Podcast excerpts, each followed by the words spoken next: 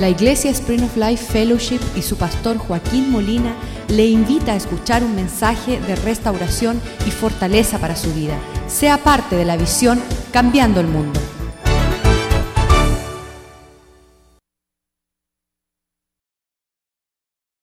damos gracias por tu bondad en nuestros medios, te damos gracias por tu palabra.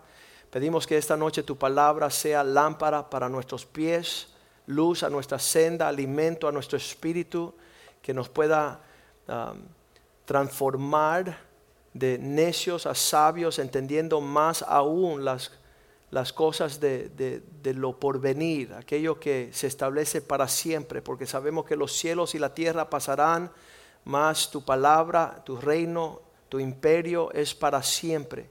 Pedimos que tú prospere nuestro caminar y entendimiento en estos asuntos y que tú alumbre los ojos de nuestro entendimiento para poder percibir esas cosas que son tesoros eternos, Señor, que verdaderamente enriquece nuestras vidas, nuestras familias, nuestro futuro, Señor prospera tu palabra en nuestras vidas, te lo pedimos en el nombre de Jesús.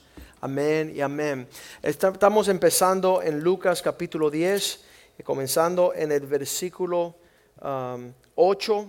Dice, en cualquier ciudad, hacemos hincapié en el hecho de que Dios quiere que nosotros estemos visitando y participando de las ciudades que nos rodean. Y damos gracias a Dios que ya hace muchos años estamos impactando ciudades sobre la tierra. Y Cristo dijo esas palabras, en cualquiera ciudad donde entréis y os reciban, porque le puedo decir que varias oportunidades que hemos ido a ciudades, ah, querer aplacar el corazón de un siervo es el inicio de muchas personas. Cuando llegamos a Lima, el primer viaje, fuimos con el pastor José Mediero y nos recibieron con una limusina Mercedes-Benz, un carro súper costoso. Nos llevaron a un penthouse en una, uno de los edificios más que el elevador subía y paraba solamente en ese piso para bajarte a esa casa. Nos dieron las mejores comidas, nos llevaron a los mejores lugares, solo para decir, es verdad que mi hijo puede tener un amante y cuando le dijimos que eso era una aberración y una abominación, pues nos despidieron, nunca más nos recogieron, no nos dejaron seguir comiendo y más nunca nos han invitado. Y de las familias más pudentes en ese país, pues muchas personas quieren aplacar el consejo del siervo de Dios y, decir, bueno, sí, está bien, si, si su esposa era una bruja, entonces es bueno que esté con un amante, ¿verdad? Y uno va aplacando, pero no. En verdad nosotros tenemos que ir y decir lo que Dios manda. El año pasado cuando fuimos a Argentina, el mensaje que Dios nos dio fue decirle a los argentinos que dejaran de mandar rebeldes a, las, a los países, como el Che Guevara que cayó en Cuba salió hecho un rebelde, cayó en Cuba y trajo su rebeldía en el periódico nacional, ah, que es la Juventud Rebelde, la radio, se llama Radio Rebelde, el Día Nacional de la Rebeldía, pues esa fue la herencia que dejó ese rebelde en esa isla.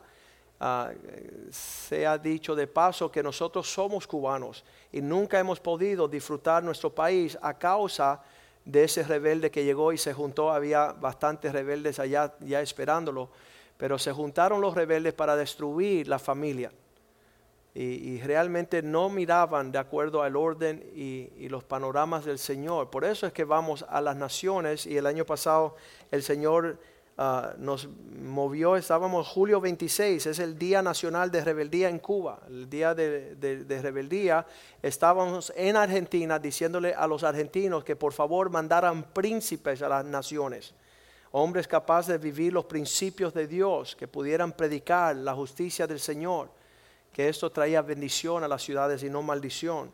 Y ellos ah, recibieron nuestra predicación y nos invitaron que regresáramos. Muchos de los pastores decían, Joaquín, no digas eso porque no te van a invitar de nuevo. Yo yo no puedo basar mi prédica en base a las invitaciones, sino que nosotros tenemos que ir. Y dice, cualquiera ciudad donde entréis, aquellos que os reciban, comer lo que pongan delante de ti. Hemos disfrutado esta realidad en nuestros viajes, las cosas que ah, han puesto delante de nosotros ha sido de mucha bendición. Pero parte de esto es versículo 9, dice, cuando esté entrando esa ciudad, sanad a los enfermos que en ella haya y decirles, estos aquellos que son partes del reino de Dios tienen que seguir las instrucciones y poder pararnos delante de los enfermos y decirle, se ha acercado a vosotros el reino de Dios. Poder transmitir este mensaje que no es, ah, muchas veces estamos transmitiendo chismes, estamos transmitiendo ah, cosas indebidas y no somos uh, aquellos que llevan malas noticias, sino buenas nuevas. Y, nos acompaña el poderoso reino de Dios. Nosotros aquellos que declaramos que, que, Dios y su poder está en medio de nosotros y en los últimos 30 años hemos visto una expresión gloriosa del poder de Dios. Cuando eh, el reino de Dios se acerca, el reino de Satanás tiene que huir. Porque dice la palabra de Dios que no prevalece el infierno contra la iglesia de Jesucristo. Y este reino tiene poder. Y si no estamos caminando en el poder del reino, entonces tenemos que ver en qué estamos. Muchas personas no han experimentado la realidad del reino, que viene con poder y prodigios y salvación y sanidad y liberación y toda, toda manera de expresión y señales que acompañan este reino. Así que es un tiempo bien tremendo cuando Dios nos está hablando de que hay un rey y estamos bajo su régimen, siguiendo su voluntad, porque entonces todo el respaldo de ese reino viene. Eh, el ejemplo que nos han dado los maestros de la Biblia, que nos enseñaron a nosotros, es igual que una persona que se para en una avenida a detener el tráfico. Si él intenta hacer, deténganse, lo van a atropellar todos los camiones y motocicletas y todas las viejitas que andan por ahí. A menos que está investido como policía de la ciudad de Miami. Y cuando ese hombre vestido de ese uniforme dice, deténganse, todo el mundo se detiene porque saben que detrás de ese policía hay toda una ciudad y un gobierno que en un instante van a estar presente. Y entonces ese es el poder que nos respalda a aquellos de nosotros que estamos ah, hablando, proclamando, moviéndonos. moviéndonos. Y, y, muchas veces sentimos, bueno, el pastor sí tiene algún peso de poder hacer las cosas, pero vamos a ver en el versículo 1, donde Cristo le señala a los 70 que ellos son agentes del reino de los cielos. Y dice la palabra de Dios, el Evangelio de Lucas 10.1, después de estas cosas designó el Señor también a otros 70 a quienes envió de dos en dos delante de él a toda ciudad y lugar a donde él iba de ir. Él estaba mandándolos a señalar y ellos decían, el reino de Dios se acerca. Cuando veían los enfermos, ellos oraban por ellos diciéndoles eh, que, que, fuesen sanos, que fueran sanados. Versículo 2. Ustedes están viendo cómo el reino de Dios se expande. Próximo versículo. Y les decía, la mies a la verdad es mucha, mas los obreros pocos. Por tanto, rogar al Señor de la mies que envíe obreros a sus mies. Y, yo estaba diciendo anoche que solamente demora unos segundos de llegar a nuestras casas esta noche, ponernos en nuestras rodillas, postrarnos delante del Señor y decir, Señor, manda obreros a tu mies. Cuando tú finalmente y rápidamente va a escuchar una voz que diga, ¿y qué pasa contigo? Pues no va a demorar mucho tiempo de que el Señor va a contestar esa oración diciendo, ¿y tú por qué no te haces un obrero en serio de la obra y los negocios de tu Padre? Y tenemos que contender con esa realidad. Cuando vemos la condición de la humanidad y nos hacemos la pregunta ¿por qué?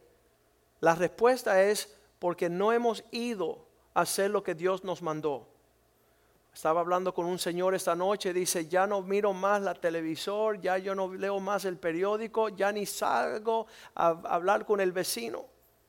Porque piensa que de entrancarse y huir y cerrarse no tiene la responsabilidad de impactar este mundo con la realidad del Rey Jesús, del reino, de, los anuncios. Y el Señor quiere que nosotros seamos partícipes y no seamos indiferentes, apáticos.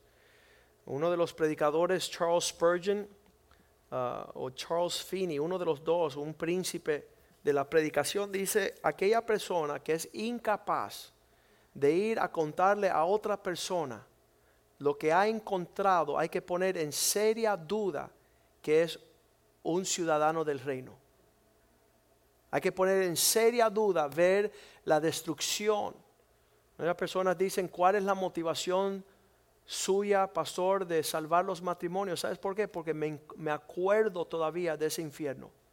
Y no puedo yo estar pensando las personas que están padeciendo lo que padecimos nosotros sin compartir las buenas nuevas del reino, eh, del poder de Jesús, la realidad de su, de su salvación. Entonces oren al Señor de la mies para que envíe obreros y, yo sigo teniendo un serio peso en mi corazón que nosotros somos la respuesta para lo que está sucediendo en este mundo y al no habernos preparados y tomado estas cosas en serio, es la condición de todo lo que nos rodea en la destrucción. Entonces, versículo 3, Él les envía, he aquí yo os envío, id. esas dos letritas significan grandes cosas. Id. Y uno se quiere quedar y no id. Uno no quiere comprometerse.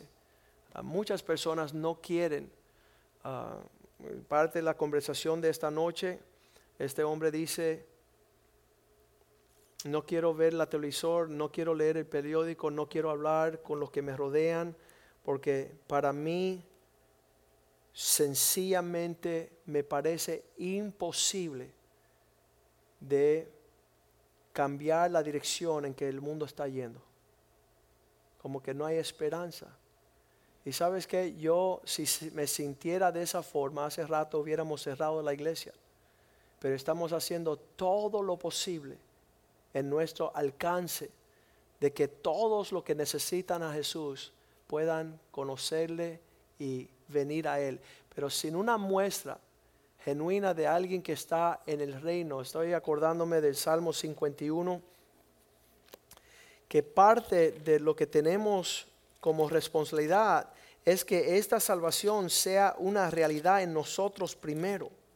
Porque si esta salvación no es una realidad, en el Salmo 51, el versículo 8, no, no es 8, perdónenme, versículo 12, cuando David dice, Señor, vuélveme a mí un gozo, una alegría de participar en esta salvación.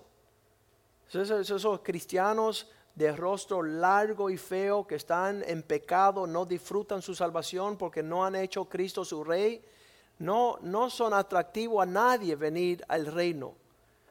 Que un espíritu noble me sustente, que yo, que, que yo traiga un refrigerio a los demás para que ellos sepan que estoy respirando un oxígeno diferente, un aire diferente, liviano no tengo, no estoy sobrellevado, abrumado y pesado. ¿Para qué? ¿Para qué tener gozo y tener un espíritu liviano, no abrumado ni sobrellevado?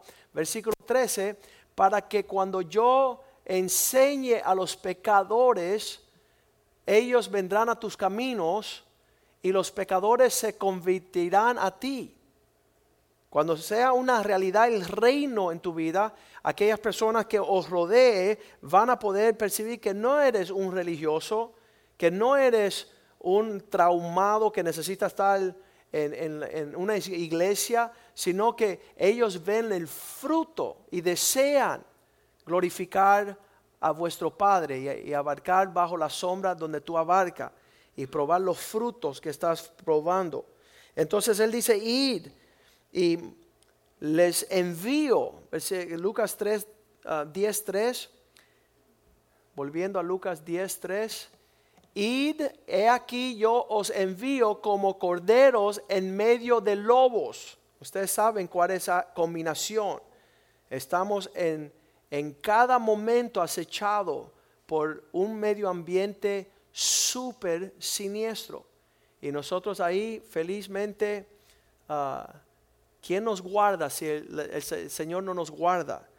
Eh, es imposible. ¿Cómo significa esto? ¿Qué es lo que es un cordero entre uh, lobos? Versículo 4.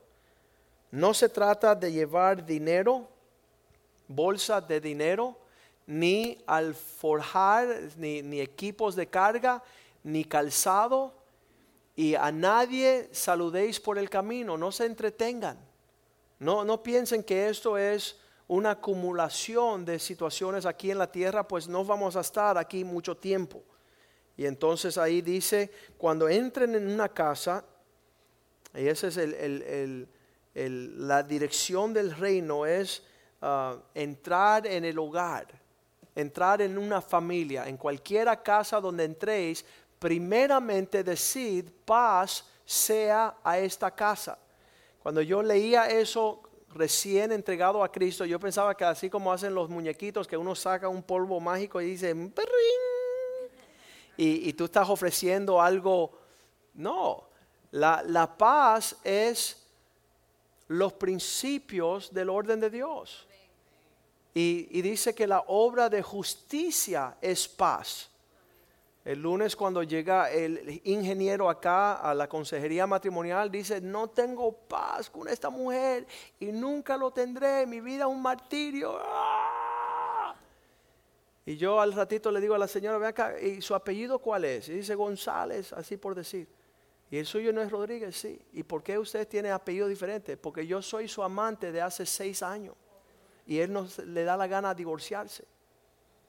Y entonces este hombre quiere tener paz participando en su adulterio. Entonces, una mente torcida. Un hombre que necesita que alguien le anuncie la paz de Cristo. Y no hay paz en el pecado. Nunca habrá paz en el pecado. Cualquiera casa donde entréis, primeramente decir paz sea a esta casa. Venimos como el reino de Dios establecer las normas, los linderos del rey. Y si uno se acoge y toma esa instrucción, habrá paz.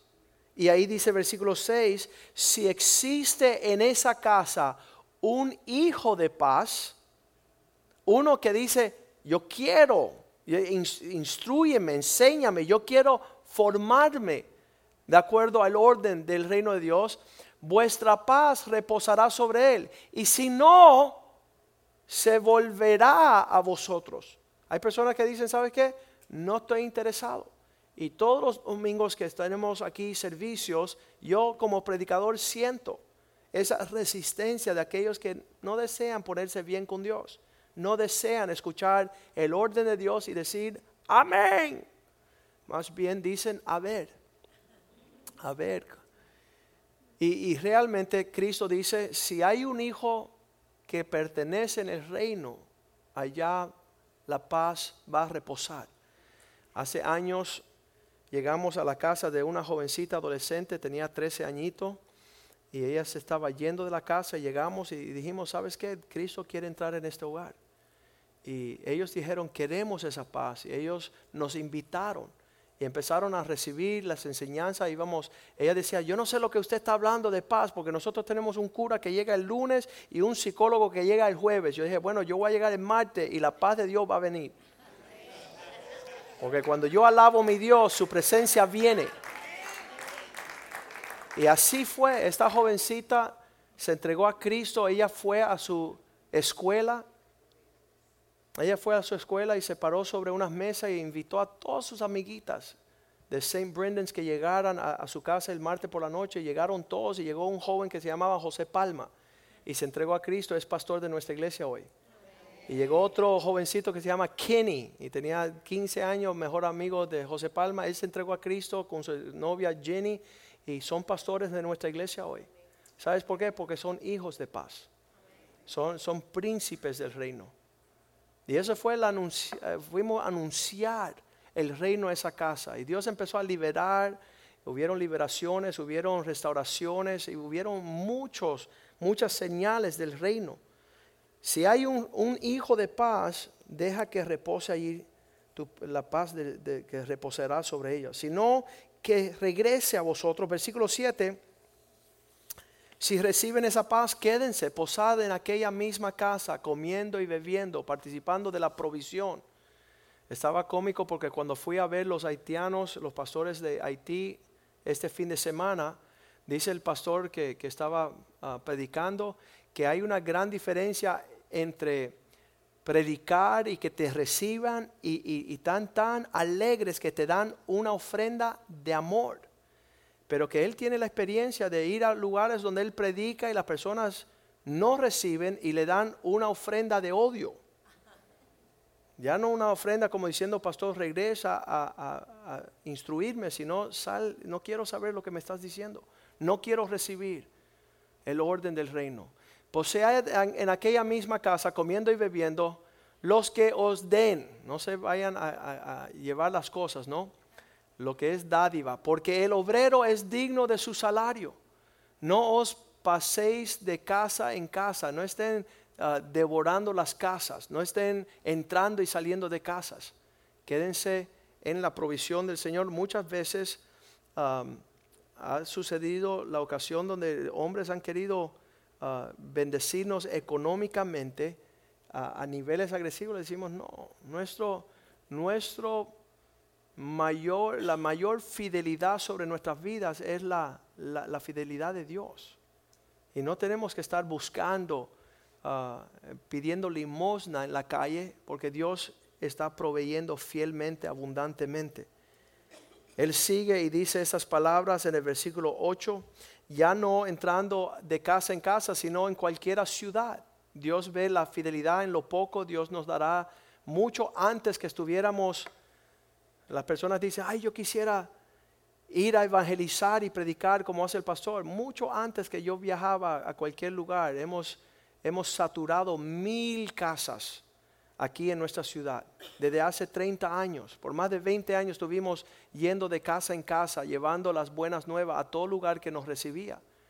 Y después las ciudades empezaron a pedir que fuéramos y estamos yendo y todavía falta un montón de países donde Dios va a abrir puertas. Entonces se dice, allá esa ciudad donde te recibe, ah, participa de tal manera. Versículo 9 a aquellos que están enfermos, díganle que el reino de Dios ha llegado, se ha acercado. Predíquenle según el reino de Dios. Versículo 10, cualquiera ciudad que entran ah, y no les reciben, vaya saliendo por sus calles, decid de esta forma, versículo 11, ya que no nos reciben, aún el polvo de vuestra ciudad que se ha pegado a nuestros pies, lo sacudimos contra vosotros. Pero esto saber que el reino de Dios se ha acercado a vosotros, nos ha, nos ha sido, ha acontecido que hemos tenido que decir a una persona, ¿sabes qué? Sacudo mis pies. Ya, ya no voy a seguir imponiéndote un reino a lo cual no quieres recibir, porque el reino de Dios no es de imposición. Y hemos tenido que sacudir nuestros pies y decir a las personas, ¿sabes qué? ya, ya veo que no te interesa el reino.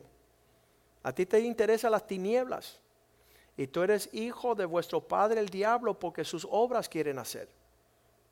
Y ha sido palabras bien fuertes, pero, pero muchas personas juran, no, yo quiero ser cristiano, yo quiero ir a la iglesia. Entonces, si uno quiere, tiene que ser transformado a la imagen de Cristo y acercarse cada día más a lo que es el blanco y no estar burlándose de Dios, burlándose del pastor, siendo tropiezo a nuestros jóvenes acá, siendo de mal testimonio, haciendo cosas indebidas, porque yo no voy a participar. No voy a participar de las cosas mal hechas.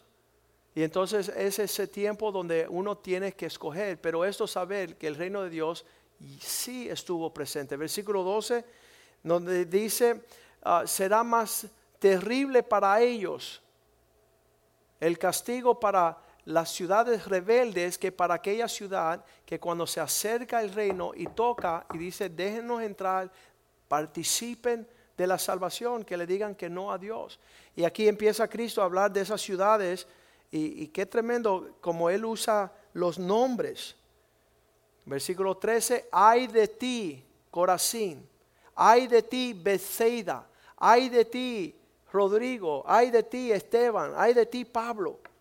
Y, Dios usa nombres que si en Tiro, si en la vida de otras personas hubieran hecho los milagros que se han hecho en vosotros, tiempo a que sentar, ah, tiempo a que sentados en silicio y ceniza se habrían arrepentido. Si, si otras personas hubieran visto tantas señales de la misericordia de, de, Dios sobre ti, hace rato hubieran rectificado. Versículo 14, más ciudades. Por tanto, en el juicio será más tolerable castigo para Tirón y Sidón que para vosotros. 15. Hay de ti, Capernaum que hasta los cielos eres levantada. Dios te levantó de, estar en el piso hasta el Hades será abatida. Dios te sacó del infierno al cielo y tú allí pretendes no participar del reino. Dios va a sacar su mano y caerás a ser abatido por el infierno, esta ciudad de Capernaum. ¿Por qué? Versículo 16. Esta es la forma del reino. Aquel que, me, aquel que a vosotros escucha, a mí me escucha. Y el que a vosotros deseche, los que no reciben los siervos de Dios, no quieran recibir el Dios de los siervos. A mí me desechan. Y el que me desecha a mí, desecha al que me envió. Eso todo es una realidad. Si somos parte del equipo de Jesús, pongámonos el uniforme y anotemos a favor de Él. No vamos a estar trabajando eh, la, lucha y el deseo de Satanás. Versículo 17, cuando regresaron los 70, regresaron con gozo diciendo, Señor, aún los demonios se sujetan en tu nombre. Esa, ese uniforme, esa presencia. Dice que en los libros de los hechos había uno que decían, te echo fuera en el nombre de Jesús que predica Pablo. Y dice, ¿sabes qué? Pablo conozco, Jesucristo conozco, pero ¿quién eres tú? Conozco a los siervos de Dios, conozco que, son reales, son auténticos, pero ¿qué estás haciendo tú? Y dice que, que arraigaron sus ropas y le cayeron a golpes y los mandaron huyendo a estas personas que, que querían decir que eran parte del reino, pero Cristo no mandaba en sus vidas, ni hacían la voluntad de Dios. Y entonces ellos se maravillaron que los demonios se sujetaban. Y qué lindo es llegar a un hogar y ver a Satanás. Cuando llegó Jorge Caracol aquí con 17 años de adicción, en un instante fue librado. La presencia del Señor no fue una terapia, no fue consejería, no fue una cuestión de, droga, un centro de rehabilitación. Esos demonios que lo tenían esclavo a él a la cocaína, instantáneamente dijeron, caballeros, no tenemos que ir. Aquí se acabó la fiesta. También un hombre que llegó a nuestro grupo de, uh, hombres un lunes por la noche, uh, cuatro horas de pornografía diaria por seis años. Cuatro horas esclavo a la pornografía por el cable, por, el internet, y, sentándonos con él y hablando con él y orando por él, eh, el hombre fue liberado donde el próximo día me llama, dice, este sería el primer día después de seis años donde no miro la pornografía. No lo puedo creer. Estábamos en el televisor con un programa de televisor que teníamos, nosotros gozábamos aquí en esta iglesia Teníamos nuestro propio programa de televisor todas las mañanas, media hora, yo y Yvette.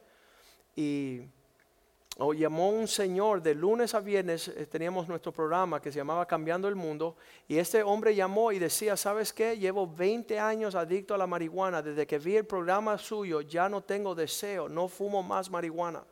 El hombre me estuvo llamando el día aniversario de ese día que él fue librado por años después porque se mudó para el norte y él me llamaba y yo me acuerdo de él porque su esposa se llamaba Joaquina. Y entonces me llamaba Joaquina y me llamaba este señor y dice, pastor, te estoy llamando de nuevo porque sigo sin fumar marihuana desde que vi el programa.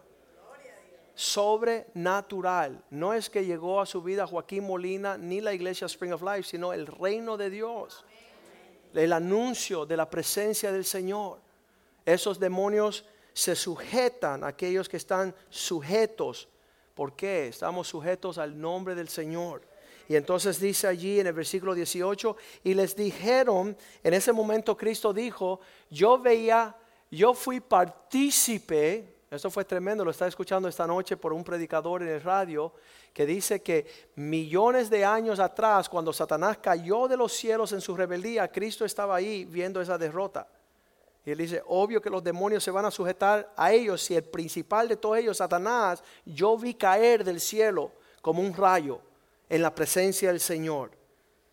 Y esa misma autoridad de ese Dios que echó a Satanás del cielo cuando él trató de tomar mando y causó una tercera parte de los ángeles rebelarse contra Dios, versículo 19 dice, he aquí esa autoridad de poder hollar serpientes y escorpiones, esos espíritus que tiene esclavizado nuestra familia por generaciones. Le doy sobre Ah, la, autoridad sobre toda fuerza del enemigo y nada podrá venir a hacerles daño. Nada, no hay nada más poderoso que ser un ciudadano del reino y estar sujeto a nuestro Cristo. Personas piensan que estamos bobeando acá. Versículo 20 dice, más no se regocijen que los espíritus están sujetos, sino regocíjense que ustedes tienen su nombre escritos en el cielo. No pierdan esa oportunidad. No pierdan la oportunidad de, ser parte de esa salvación. Ah, es bien lindo ver que Satanás huye de nosotros, pero más importante que no nos dejemos de alcanzar los propósitos de Dios en nuestras vidas.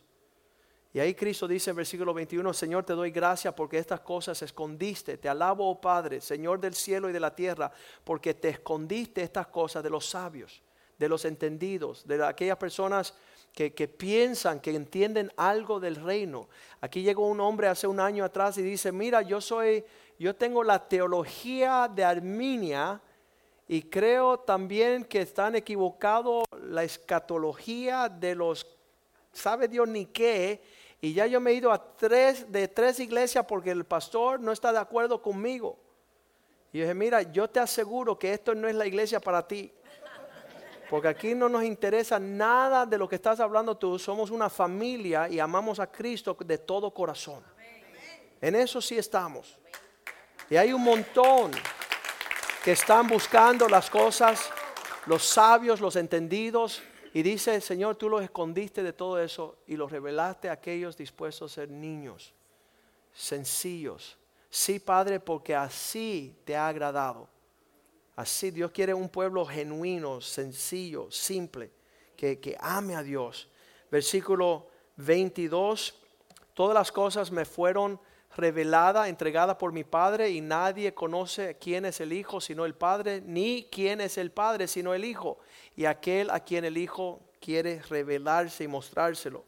Versículo 23, por eso se tornó a sus discípulos en privado y dijo, bienaventurados sus ojos que están viendo estas cosas, que están participando en estas cosas que vosotros veis. Versículo 24, porque le diré que muchos profetas en, um, Muchos reyes quisieron ver lo que ustedes ven y no lo han visto, escuchar lo que ustedes escuchan y no lo han escuchado. Se levanta un abogado, versículo 25, y le dice, Señor, explícame cómo puedo participar de este reino. Para probarle, le dijo, maestro, haciendo que voy a heredar esta vida del reino. Y él le dijo, ¿qué está escrito en lo que les mandé a leer? ¿Cómo lo entiendes? Versículo 26. ¿Qué está escrito en la ley, en la Biblia? ¿Cómo lo lees? ¿Cómo lo interpretas? Y él dijo, bueno, amarás a Dios sobre todas las cosas, te entregará con toda tu fuerza, tu mente, tu alma, y amarás a tu vecino como a ti mismo. Y él dijo, has contestado 28 correctamente, ves y haz esto y vivirás. Vas a vivir el reino. Si es una realidad tu entrega, si es una realidad tú rendir tu vida, vas a ver cosas sobrenaturales. Y entonces él queriendo justificarse, como me preguntó este señor que vino el lunes, que está en el adulterio, me dice, ¿y por qué Dios no contesta mis oraciones? Porque tú no estás bien delante de Dios. Tú quieres hacer lo malo y quieres hablar con Dios y Dios no se entretiene con esa maldad. Pero si tú genuinamente te entregas a Cristo, vas a poder vivir esta realidad. Y entonces él le dice, queriendo probar 29, al Señor le dice, ¿y quién es mi prójimo? ¿Con quién yo voy a participar en este reino para poder amarlo? Entonces Dios le da, Jesús le da en la parábola del buen samaritano, él dice, versículo 30, Jesús le respondió, un hombre descendía a Jerusalén, de Jerusalén a Jericó. ¿Entiende esa cuestión? Jerusalén es la ciudad de Dios, Jericó son las afueras. Este hombre se está apartando de los caminos del Señor, alejándose aún mayormente y cayó en manos de ladrones, los cuales le despojaron, hiriéndole, se fueron dejándolo medio muerto. El trato de aquellos que se van alejando de los propósitos de Dios es sufrir ah, ah, consecuencias adversas. Y en esas condiciones de, ser robado y saqueado y herido, dice que versículo 31, dejándolo casi medio muerto, aconteció que descendió un sacerdote por aquel camino y viéndolo pasó de largo. Una persona que tenía la experiencia de la iglesia, pero no tenía la compasión del reino, siguió de largo. Y hay muchas personas que están llegando a la iglesia y se van de la iglesia. No miran para el lado ni conocen a nadie para no tener compromiso. Para no tener que tener y mostrar compasión. Versículo 32. Asimismo, un levita, uno que se conocía la Biblia de memoria, llegando cerca de aquel lugar, viéndolo, pasó de largo. Otras traducciones, dicen que cruzó la calle para, para, no toparse con él y no tener esa preocupación. Versículo 33. Pero un samaritano que iba de camino vino cerca de él, viéndolo, fue movido a compasión, a misericordia. Eso es lo que yo le pido al Señor que sucede en estos días en nuestros corazones, que tengamos el sentir de Dios.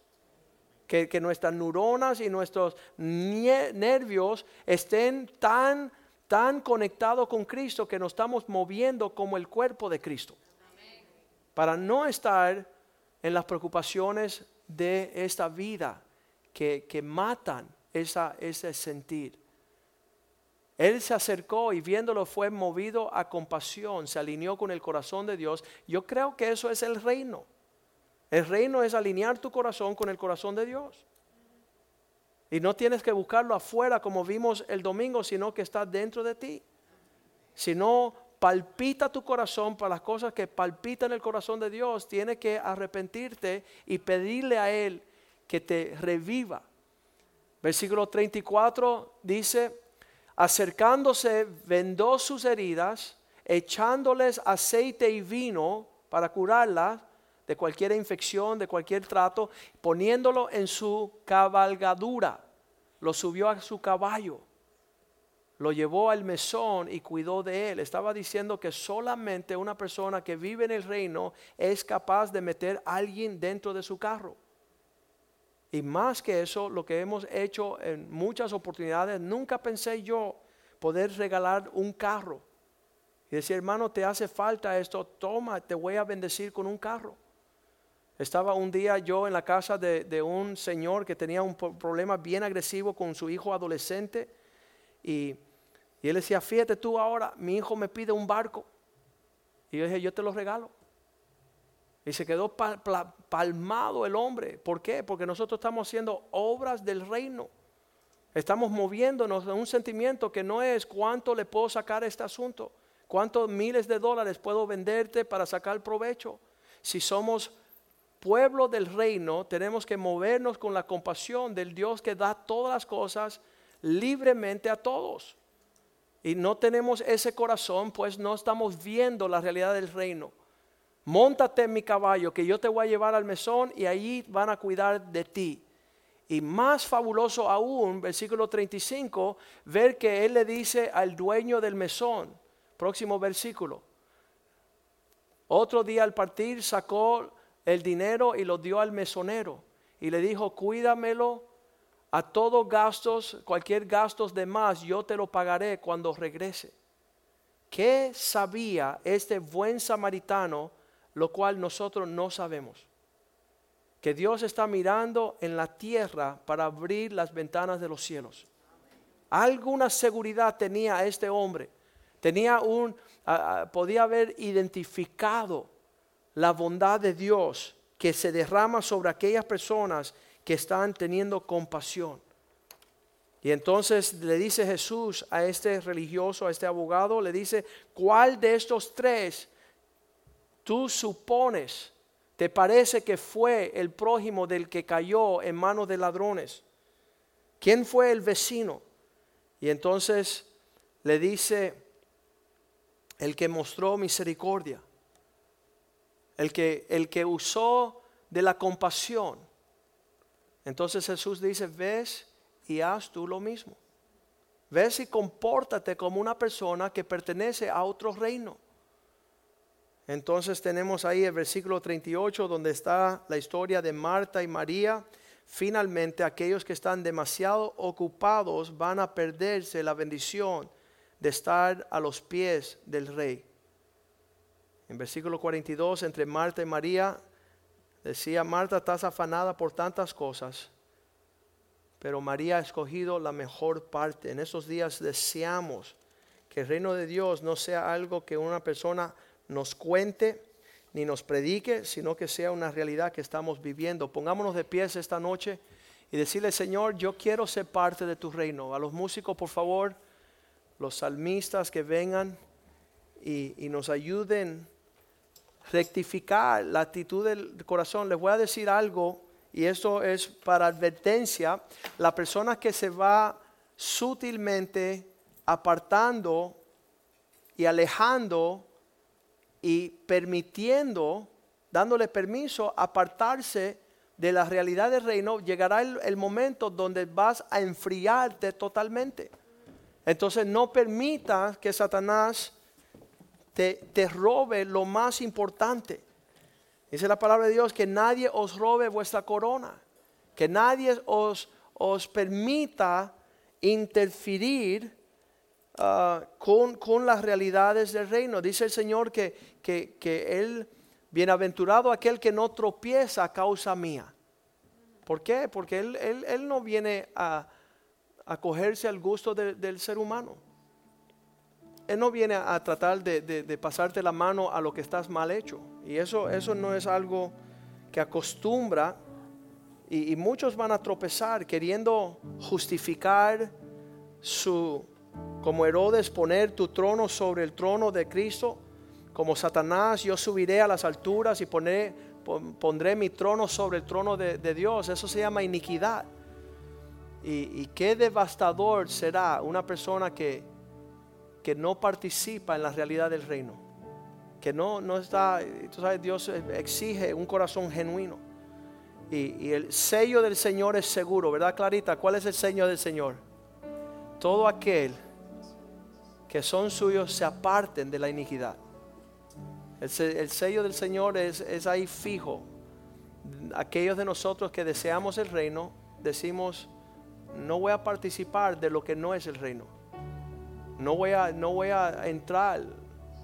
Quiero estar a mil millones de millas alrededor de todos aquellos que no tienen a Cristo por rey. A mis sobrinas yo les tengo, les tengo advertida que cuando se acerca un joven a ellos a hablar, que le digan quién es tu rey. Y si esa persona sabe, dice, yo no conozco quién me hablas, entonces no te acerques a esa persona. Él dice, tú, ¿quién es tu rey? Y si dicen Jesús, pues ahí puede haber algo. Pero si dicen no sé o dicen yo soy el rey, hago lo que quiero cuando quiero como quiero y sigo siendo el rey.